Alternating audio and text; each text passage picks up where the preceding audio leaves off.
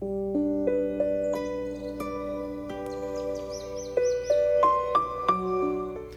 Hola, hola familia, muy buenos días. Que la paz del Señor descanse sobre sus corazones, sobre sus vidas y por supuesto sobre sus hogares. Con ustedes su pastor y amigo Fabián Giraldo, de la Iglesia Cristiana Jesucristo Transforma. Hoy les invito a un tiempo de transformación, a un tiempo de renovación por medio de la palabra de Dios en este devocional. Hoy con el libro de Hechos capítulo 10 vamos avanzando en este maravilloso libro, uno de mis favoritos. Segunda de Samuel capítulo 1, arrancamos con el libro de Samuel, espectacular, extraordinario también.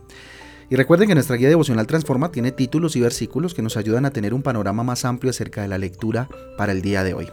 Les invito entonces a que vayamos a Hechos capítulo 10, volvamos un poquito a la guía devocional Transforma el día de hoy, Viviendo en sociedad, título para hoy, Viviendo en sociedad.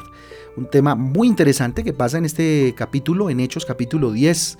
Mire, a modo de introducción, el, hombre no fue hecho para vivir solo, eh, solo, ¿sí? O aislado el hombre fue hecho para vivir en comunidad, para vivir en sociedad, para socializar. Génesis capítulo 2, versículo 18. Y dijo Jehová Dios, no es bueno que el hombre esté solo, le haré ayuda idónea para él. Mire, Dios mismo se dio cuenta que no era bueno que el hombre estuviese solo. La única manera de encontrar definitivamente el verdadero gozo, la verdadera plenitud, ¿cierto? Es si aprendemos a vivir con los demás. Ojo con eso, porque eh, la plenitud del hombre tiene que ver mucho con la capacidad que podamos desarrollar por medio del Espíritu Santo a vivir con los otros, a construir en la diferencia, ¿cierto? Así el otro no piense, no sienta y, no viva igual a mí, ¿sí? Lo que más eh, definitivamente se le dificulta al ser humano es la convivencia. Para la muestra un botón, hoy estamos en guerra, ¿cierto? Bueno, estamos eh, digamos, a punto de una guerra, ¿cierto? Pero hay dos países que muy dolorosamente están involucrados en una guerra, fruto de eso, del no poder convivir, ¿cierto? De que a uno se le dio por invadir al otro porque no quiere convivir con él de esa manera. Bueno, hay otros aspectos que no voy a tocar en un devocional, pero, pero eh, a lo que quiero llegar es la importancia eh, de entender que hay una dificultad muy grande y tiene que ver con la convivencia. Y para ir, no irnos tan lejos como Ucrania o Rusia, vayamos a nuestro hogar. Qué difícil a veces se hace el, eh, el convivir, ¿verdad? El, estar de acuerdo o, o, el, o el tolerar de alguna manera o el tener paciencia frente a la opinión del otro. ¿sí? Ahora, ¿cómo vivir en perfecta convivencia con los demás? Primer punto importante, no haciendo acepción de personas.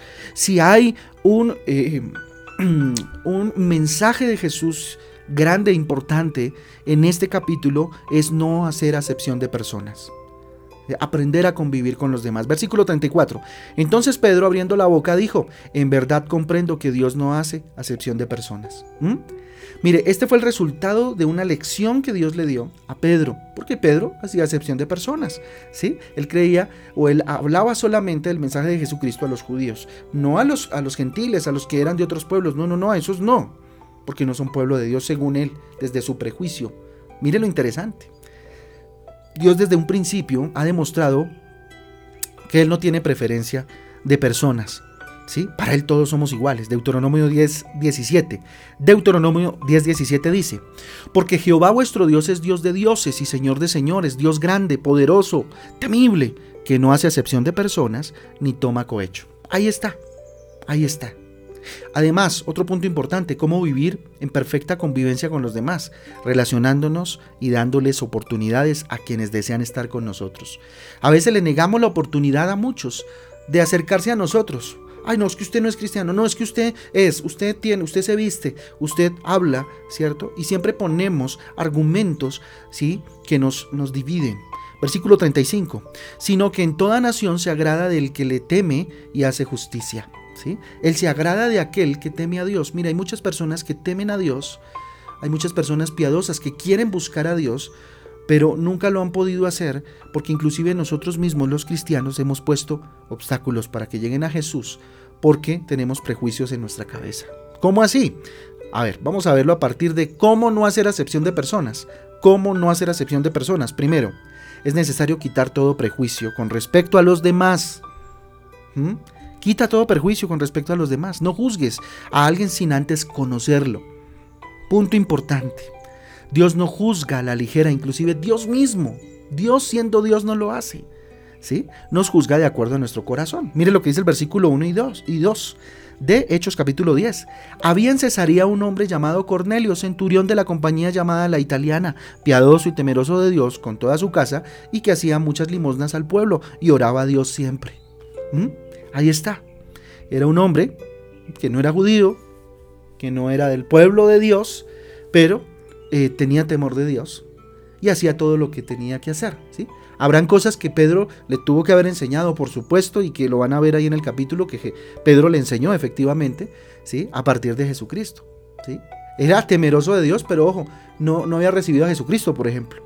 No había entendido el mensaje de Jesucristo. Pero entonces no debemos hacer excepción de personas. Si, hubiesen hecho excepción de personas, Cornelio pues nunca hubiera llegado a los pies de Jesucristo, aun creyendo en Dios. Segundo punto, recuerda que nosotros no somos quien para cuestionar a Dios cuando Él perdona y le da la oportunidad a alguien. Muchas veces cuestionamos, ¿cierto? Ese que va a conocer a Cristo, ese, ese que va a saber de Dios, ese, ese que se va a convertir en algún momento, si es que mire cómo es, mire cómo habla, mire cómo dice, mire cómo viste, ¿sí? Muchas veces tenemos esos prejuicios. Ojo, versículo 15, volvió la voz a él la segunda vez, lo que Dios limpió, no lo llames tú común, le dijo. Tremendo porque pues Pedro en algún momento había dicho que eso era común, corriente, como decimos a veces, ¿verdad? Tercer punto, nunca creas que eres superior a los demás. Vaya problema que tenemos a veces los cristianos, porque en esa dinámica de que somos eh, seguidores de la verdad, que eso es verdad absoluta, total, nos creemos a veces mucho más que los demás y, y hablamos desde la arrogancia, ¿sí? De creer que tenemos pues eh, la verdad en nuestras manos. Y sí la tenemos, pero Jesús nos llama a que le conozcamos a Él como la verdad, pero que al mismo tiempo seamos como Él en cuanto al servicio y la humildad. Versículo 28 dice, y les dijo, vosotros sabéis cuán abominable es para, cuán, perdón, cuán abominable es para un varón judío juntarse o acercarse a un extranjero, pero a mí me ha mostrado Dios que a ningún hombre llame común o inmundo. ¿Sí? Ojo con eso, mire, el problema de muchos de nosotros es que nos creemos más que los demás, ¿cierto? O nos creemos más de lo que somos en realidad. Romanos 12.3, ¿y qué es lo que somos? Pecadores perdonados, pecadores arrepentidos y llenos de gracia, ¿cierto? Por pura misericordia del Señor. Romanos 12.3 dice, digo pues, por la gracia que me es dada, eh, a cada cual que esté entre vosotros que no tenga más alto concepto de sí que el que debe tener, sino que piense de sí con cordura, conforme a la medida de fe que Dios repartió a cada uno. Eso es lo que debemos hacer, darnos el lugar que nos corresponde. Hijos de Dios, por la misericordia y por la gracia de Dios. ¿Sí? A pecadores arrepentidos, que buscamos a otros pecadores para que se arrepientan igual que nosotros y vivan el proceso de redención y salvación y transformación que vivimos nosotros. Eso somos, ¿cierto? Nada más. Cuatro, entonces, eh, perdón, entiende que Dios da de su Espíritu Santo a todo aquel que lo pide. Eso hay que es necesario entenderlo. ¿Cómo así? Porque es que a veces pensamos que el Espíritu Santo es como posesión exclusiva, ¿cierto? De algunos. No, a todo el que pide, le es dado el Espíritu Santo. Mire lo que dice el versículo 45. Y los fieles de la circuncisión que habían venido por Pedro se quedaron atónitos de que también sobre los gentiles se derramase el don del Espíritu Santo. ¿Cómo así? Sobre los gentiles también, no es sobre nosotros nada más. Aquellos que nos circuncidamos, ¿sí? Porque ellos creían que los que se circuncidaban eran pues los, los santos, ¿cierto? Aquellos que no se circuncidan, no, esos no, ¿sí? Entonces, fíjense lo interesante. Así que no te sientas mal cuando veas que Jesucristo utiliza a otras personas diferentes a ti para el servicio. A veces nos sentimos mal por eso. Lucas 11:13 dice, pues si vosotros siendo malos sabéis dar buenas dádivas a vuestros hijos, ¿cuánto más vuestro Padre Celestial dará el Espíritu Santo a los que se lo pidan? ¿Sí? Si nosotros siendo malos damos buenas cosas a nuestros hijos, ¿cómo más Dios se va a negar a darle el Espíritu Santo a aquel que se lo pide aún? Sin, sin, sin tal vez ser tan eh, religioso, tal vez, no sé. 5. Ama a tu prójimo como a ti mismo. Mateo 22, 39, un versículo mm, predilecto de nosotros, y es que el segundo es semejante, amarás a tu prójimo como a ti mismo. Mire, es muy difícil amar a otros y no despreciarlos o no hacer acepción de personas cuando no nos amamos a nosotros mismos. Debe haber amor propio. ¿Sí? Eso no quiere decir que seamos egocéntricos, pero sí amar eh, eh, lo que Dios nos ha dado, nuestra vida, ¿cierto? Eh, la salvación, nuestra familia, amarla, ¿sí? Amarnos a nosotros mismos, amar nuestro cuerpo, nuestro espíritu, nuestras emociones, nuestra alma, mientras éstas estén alineadas con Jesucristo, para de esa manera entonces amar al, prójimo. ¿sí? Seis, haz a los demás lo que quieres que ellos te hagan a ti. Mateo 7:12 lo dice clarito, ¿sí? Para no hacer acepción de personas, ¿qué debo hacer? Amar a los demás. Amar a, los demás como a nosotros mismos y además hacer a los demás lo que quiero que hagan conmigo. Así que todas las cosas que querráis, que querráis que los hombres hagan con vosotros, así también haced vosotros con ellos.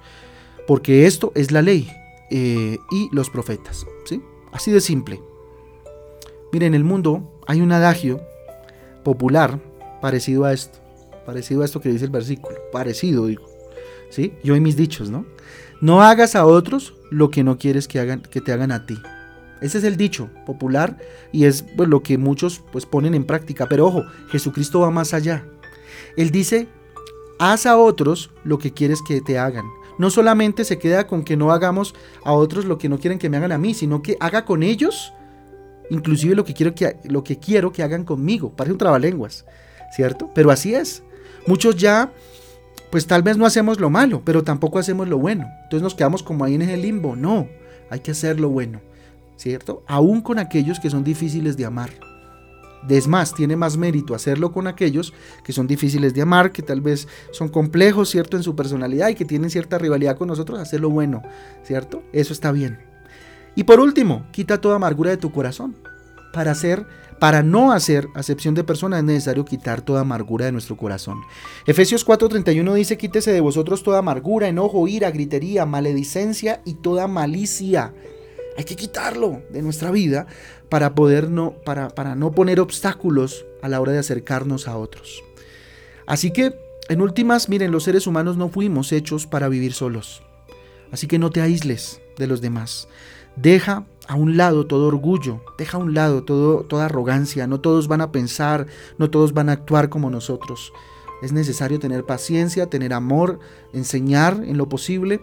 Ya eh, esa persona verá si se acerca o no a Jesucristo. Nuestra, nuestra misión es hablarles de Jesús, hablarles del mensaje, eh, testimoniar de nuestra vida, dar, dar testimonio, ¿cierto? Ser molde, modelo y ejemplo y los demás tomarán la decisión de acuerdo a la voluntad de Dios.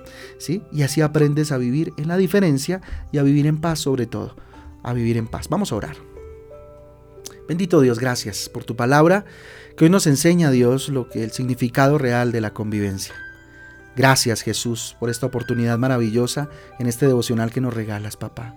Hoy levanto mis manos a ti, te pido Señor, ayúdame a no hacer acepción de personas, bendito Dios a relacionarme y a dar oportunidad a aquellos, Señor, que desean conocerte, que se desean acercar a mí, a nosotros, Dios, porque ven en nosotros, Señor, ese brillo especial que tú nos das, no porque seamos buenos ni nada de eso, porque tú me das gracia, Dios. Asimismo, ayúdame a dar gracia a otros, Dios. Quita todo prejuicio, Señor, que se haya levantado en mi cabeza, en mi mente, bendito Dios, y que no permita, bendito Padre, ver tu gloria en otros, Señor. Padre Santo, ayúdame a no cuestionarte, Dios, a quien tú escoges Dios, para ser salvo, papá. Perdóname si así lo he hecho. Padre Dios, ayúdame a no creerme más que los demás, dígale. A no seguir con esta arrogancia, este orgullo, bendito Dios, de creer que yo todo lo sé, bendito Padre. Perdóname si ha sido así. Dios, ayúdame a entender que tú das el Espíritu Santo a todo aquel que se dispone y te lo pide, Papito Santo. Aquí estoy, Dios. Lléname de tu amor para poder dar amor al prójimo, para poder amar al otro, Señor como tú, me va, como tú me estás enseñando a amarme a mí mismo, a mí misma. Hoy levanto mis manos al cielo, dígale Dios. Hoy dispongo mi corazón, bendito Dios, para hacer a otros eh, el bien, a, ir más allá y hacer, bendito Dios, lo que quiero que hagan conmigo. Quita toda amargura de mi corazón, quita todo enojo, toda ira, toda gritería, maledicencia, toda malicia, Dios, para que de esta manera pueda aprender a convivir con otros, Dios, Perdóname si no he sabido, Dios, si no he tenido la sabiduría para convivir con otros, para socializar con otros, papá. Te damos gracias por esta mañana, consagramos a ti este día, te pedimos que te quedes en medio de nosotros, en el nombre de Jesús. Amén y amén. Amén y amén familia del Devocional Transforma. Recuerden, mañana 6 de la tarde nos vemos en Transforma en Casa, terminando la semana a las 7 de la noche con nuestros matrimonios Transforma. El sábado los espero acá en la iglesia de forma presencial a las 5 de la tarde en, la reunión eh, familiar Transforma, que además es sábado de gratitud Transforma para consagrar el mes que viene y dejar en manos del Señor el mes que ya pasó. Así que un abrazo para todos, Dios me les bendiga, que tengan un feliz día y que Dios me los guarde. Chau, chao.